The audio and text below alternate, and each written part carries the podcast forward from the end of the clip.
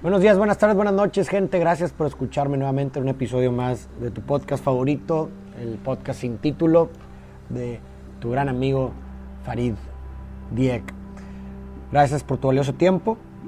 El día de hoy vamos a hablar de un tema sumamente interesante que el día de ayer me pegó bastante dada una noticia que recibí. Es una noticia que me conmovió mucho y que naturalmente me dejó pensando y reflexionando acerca del tema y me hizo escribir ciertas cosas que quisiera compartirles el día de hoy. Y es que resultó que una persona que le gustaba y seguía mucho mi trabajo murió. Murió en abril de este año, pero no fue sino hasta el día de ayer que yo me enteré por una prima de esta persona que yo conocí, tuve el gusto de conocer cuando teníamos las oficinas en en, cierto lugar aquí en Monterrey. Y ella ya me había comentado acerca de, su prima, que era pues una fan de mi trabajo. Y ayer me dio la noticia que había muerto. Pero lo que me pegó bastante, o significó mucho para mí, fue que ella había dejado como una especie de libro que era como un diario que mantenía para su salud mental. Era como una herramienta, un ejercicio que le habían dejado sus terapeutas. Era como una especie de libro de unas 70 páginas y una sección de este libro estaba dedicada a mí. Una sección de este libro estaba dedicada a mí. Era una sección eh, dedicada a la poesía y estaba y ahí me mandaron las imágenes y decía dedicado a Farid Dieg y decía muchas cosas muy bonitas acerca de mí y pues eso la verdad sí me pegó bastante. Eh, me dejó pensando bastante, tuve sentimientos encontrados. Sentí bonito, pero a la vez pena. Así que este episodio, bueno, se lo quiero dedicar a ella. Creo que la muerte definitiva, como lo pensaban nuestros nativos mexicanos, es la última vez que alguien menciona tu nombre, ¿no? Entonces, como tributo a la vida de, Yuri, pues este episodio es para ella y pues una vez que se suba este episodio y se publique, pues quedará plasmada y de, cierta forma eternizada su persona a través de este episodio y podrá seguir viviendo a través del tiempo. Y qué interesante que, pues lindo saber que ella decía que su mayor sueño era conocerme y y poder platicar conmigo, pero pues ahora yo le retribuyo esta, estas lindas palabras que me dedicó, dedicándole este episodio y, pues qué lindo que ahora ella ha servido de inspiración para poder elaborar o para poder hacer este escrito que pues no sé si a alguien le llega a servir este escrito, entonces ya tuvo una trascendencia en la vida de otra persona, en la vida de Yuri. Y pues bueno, eh, termino esta introducción deseando de todo corazón que Yuri pueda encontrar la paz que en vida no pudo jamás. Y precisamente ayer, después de, de, esta noticia, me quedé pensando mucho acerca de la pérdida, del duelo, que es un tema que ha estado muy presente dentro de mi vida.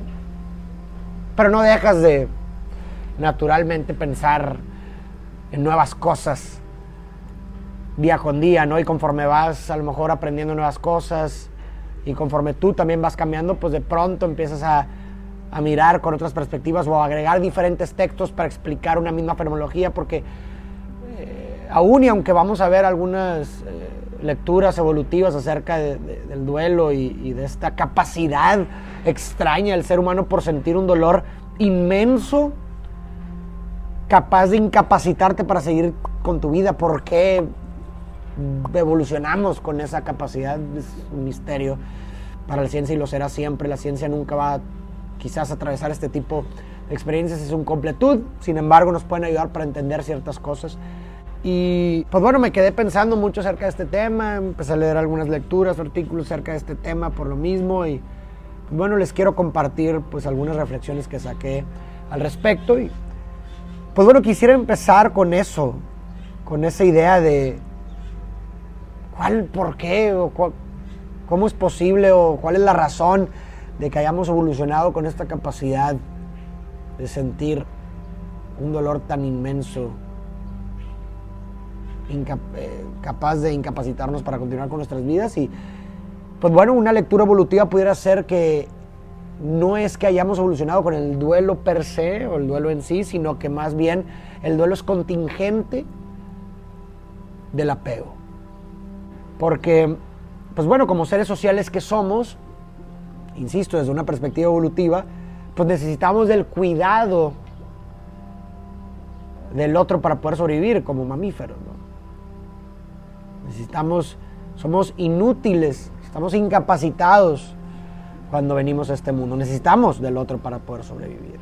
Y quizás como, como un mecanismo de supervivencia, pues desarrollamos esta, este apego que creamos para con nuestros cuidadores inicialmente, precisamente para que no nos dejen a nuestra merced y terminemos muriendo. Si a un bebé recién nacido lo dejas a su merced, pues va a morir. Entonces incluso el lloriqueo del bebé lo pudieras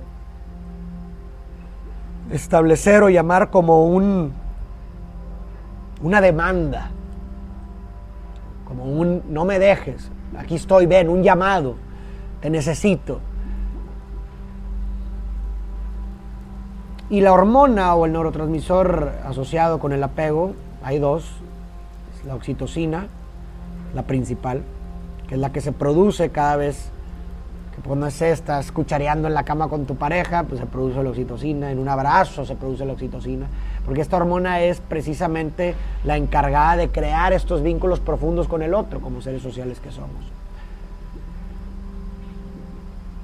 Y evidentemente, pues bueno, hay muchísimas formas y distintas formas en las cuales nosotros creamos vínculos profundos con el otro, diferentes tipos de apego. Eh, podemos decir que hay como una especie de espectro del apego en donde, pues dependiendo de cómo es nuestra relación con nuestros primeros cuidadores, podemos remontarnos ahí a nuestra primera experiencia, nuestra primera creación de un vínculo profundo.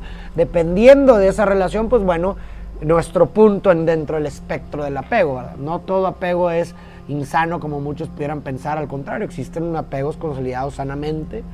Cuando eh, se produce una relación sana entre los cuidadores y el, y el infante, pero también hay otros tipos de apego quizás un poco más nocivos, ¿verdad? Cuando quizás no hubo mucha atención eh, de parte de los, cuidadores, eh, por la razón que tú quieras llamar, se producen quizás algunos tipos de apegos un poquito más tóxicos donde son sumamente dependientes. Pero finalmente lo que, si podemos observar cómo funciona este espectro del apego, bueno, las puntuaciones dentro de este espectro del apego está en que tenemos por un lado un extremo donde uno siente alegría ante la reunión con el otro, con quien se tiene ese vínculo, y una tristeza o un dolor ante la separación de, su cuidador o del, otro con quien se tiene un vínculo significativo, ¿no? O sea, por esas, eh, eso constituye este espectro o estos puntos extremos del apego, ¿no? Y lo vemos reflejado, por ejemplo, en el bebé, en el infante, cuando el cuidador, ante la ausencia del cuidador, el infante se angustia y lo llama, ¿no? A través del, lloriqueo. Y, y hay un alivio de las tensiones a la hora de la reunión, ¿no? Entonces está esta ambivalencia detrás del apego, ¿no? La ambivalencia del dolor ante la ausencia y del alivio ante la reunión. Y este, esta ambivalencia pues la podemos ver reflejada a lo largo de nuestras vidas.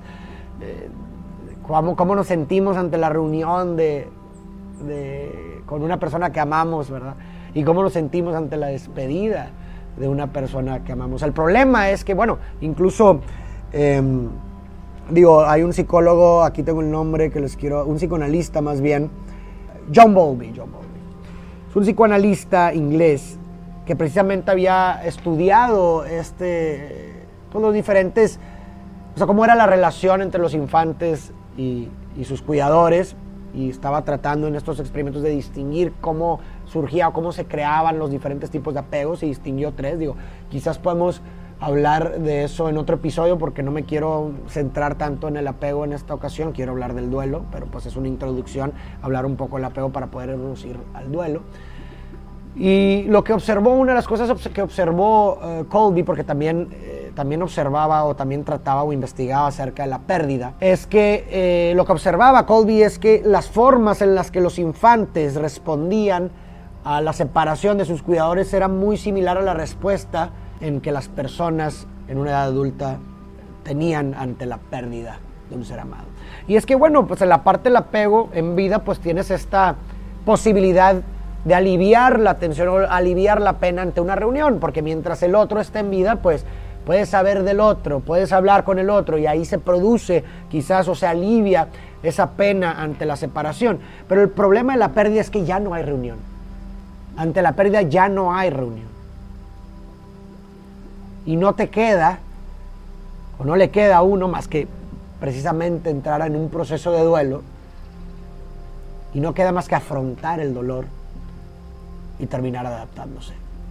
Y una perspectiva que, bueno, hay distintas perspectivas que han hablado sobre, a lo largo de, la historia, que han hablado sobre precisamente el, el, apego, ¿no? Como incluso muchas la ven como una raíz del sufrimiento. Pues sí, precisamente la pérdida de un ser amado, de un hermano, de un hijo, de unos padres, de unos amigos, definitivamente son de las experiencias más traumáticas que uno puede vivir en su vida.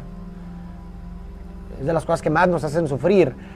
Y finalmente, si hablamos que el duelo es un subproducto de esta condición necesaria, humana, de crear vínculos significativos eh, con otros y que esto surge a través del apego, pues bueno, precisamente podemos decir eh, por supuesto que el apego es una de las raíces del sufrimiento, pero quizás a veces se malinterpreta eh, esta idea del apego, porque, insisto, como mencionamos anteriormente, el apego no, no es malo, es, completamente natural generar apegos con otros. El problema es que eh, nuestra posición dentro de, este espectro del apego esté en un lugar muy tóxico.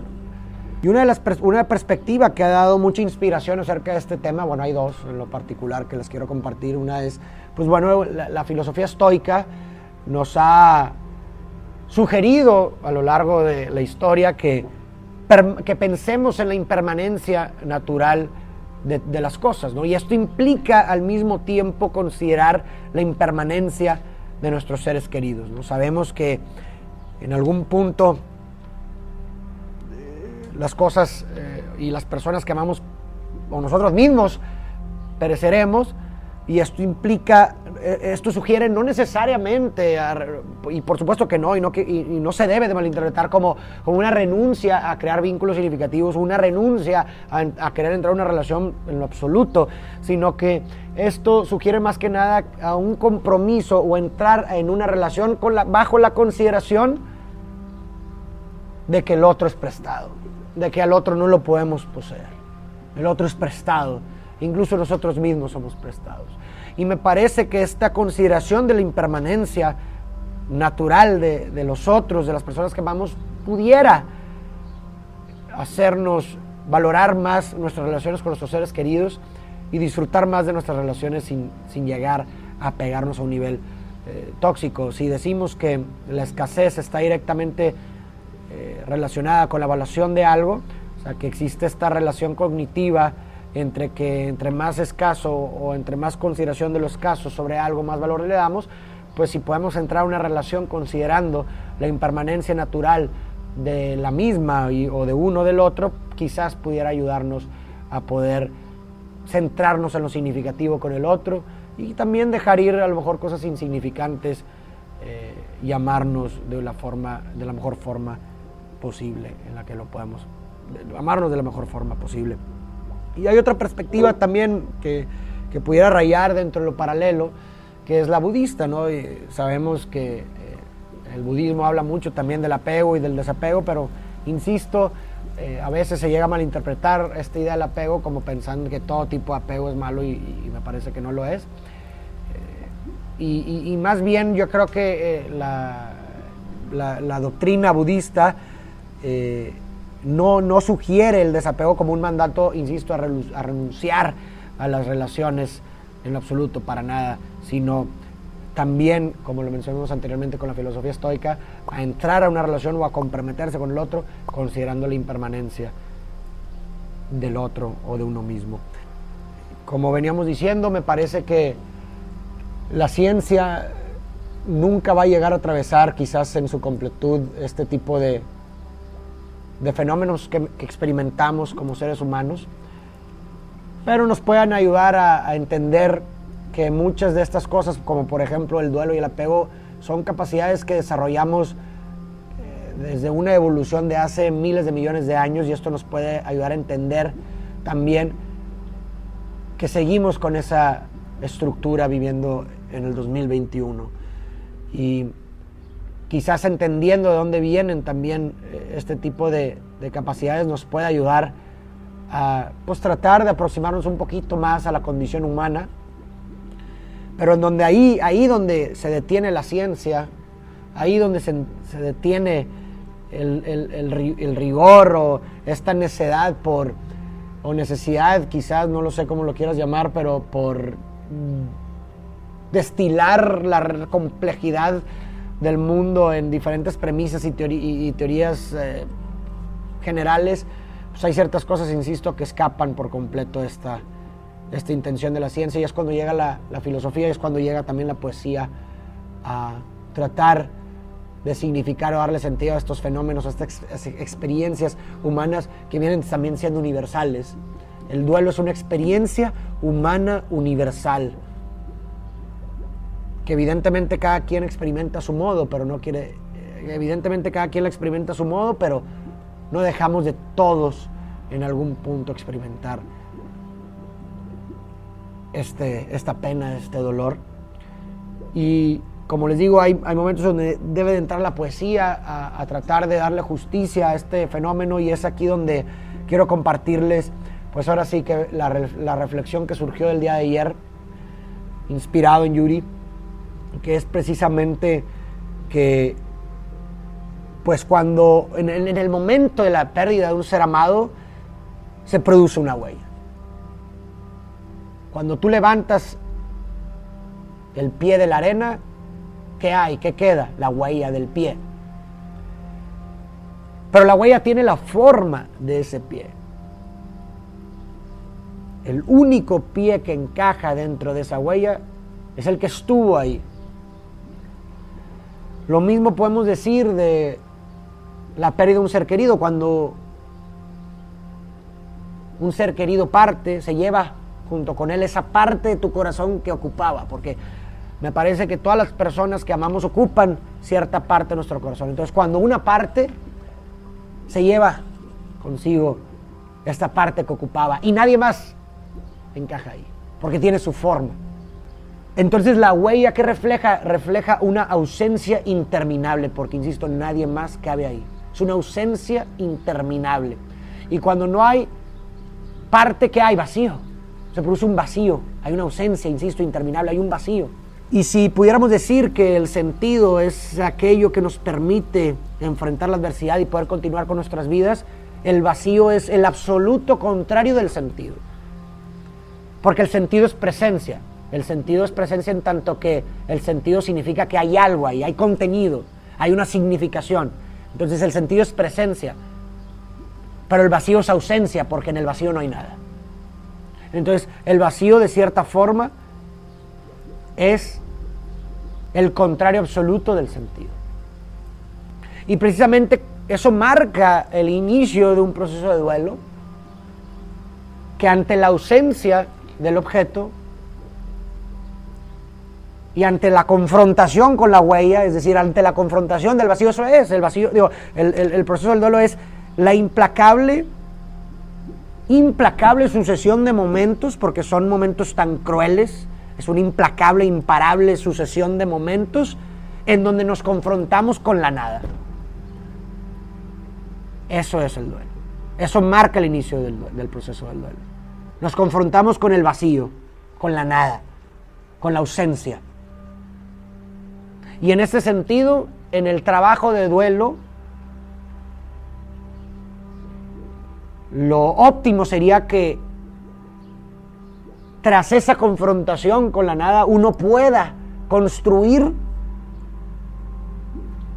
un sentido en el vacío. Solo así uno es que pudiera entonces poder continuar con sus vidas sin prejuicio y estar dispuestos a darle una oportunidad a lo que sea que sigue. Cuando después o durante la confrontación con la nada, uno es capaz de construirle un sentido al vacío. Creo que es una buena forma de terminar este episodio. Espero que les haya gustado. Si el duelo es el precio que se paga por amar, aún así no quisiera amar ni un poco menos, porque el dolor del duelo no se compara con el dolor de nunca haber amado.